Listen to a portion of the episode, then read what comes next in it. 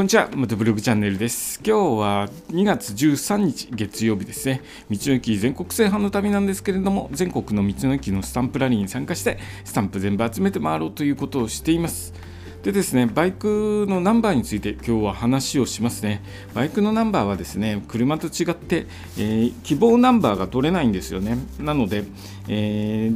ー、あの市役所とか陸運局で発行されたナンバーをそのままつけることになるんですけれどもそれが一期一会というかドキドキしますよね。どんなナンバーが来るのかというので、えー、で一度そのナンバーを使って何年も使っているとそのナンバーがですね、えー、愛おしくなってくるものなんですけれどもそのナンバーですねその数字、えー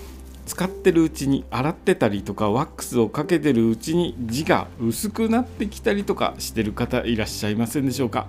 えー、大切に乗ってるとですね洗ってしょっちゅう洗って、えー、ワックスかけてきれいにきれいにしてるとナンバーの方薄くなってきたりとかしちゃうんですけれども、えー、その時はですね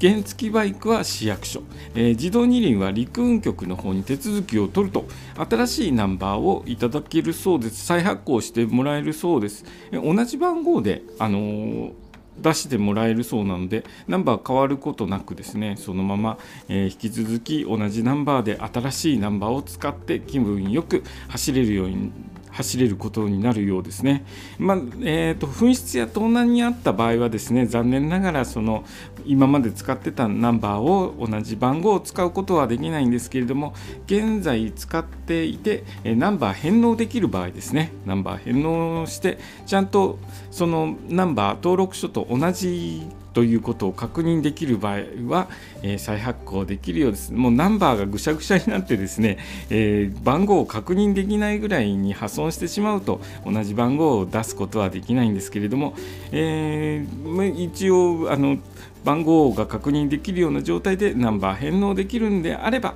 同じ番号を再発行していただけるそうです。でですね原付の場合はちょっと特殊になるみたいで1回廃車手続きをした上でまた再登録という形になるそうです。えーと僕ですねこれ見た時原付廃車してまた新しいナンバーを、えー出してくれるのかなと思ったんですけれどもちゃんと原付もですね同じナンバーを出してくれるそうです。ただし同じナンバーを作るために、えー、3, 日3日から1週間ぐらいかかりますのでもしナンバーを新しくしたいなという方はですね、えー、ちょっと長めに時間を見といて方がいいですね。明日ツーリング行くから、えー、ナンバー新しく、新しくというか汚れてるから新しいナンバーに変えたいよっていう方はですね、ちょっと無理なので、えー、その辺、時間のゆとりを持ってですね、ナンバー、えー、ナンバーの字が薄くなっちゃったよとか、えナンバー曲がって破損しちゃったよっていう方はですね、え早め早めにお近くの市役所や児童二輪だと陸運局ですね。陸運局の方で、え、手続きをされるといいと思います。僕もですねあの長いことバイク乗っていく上で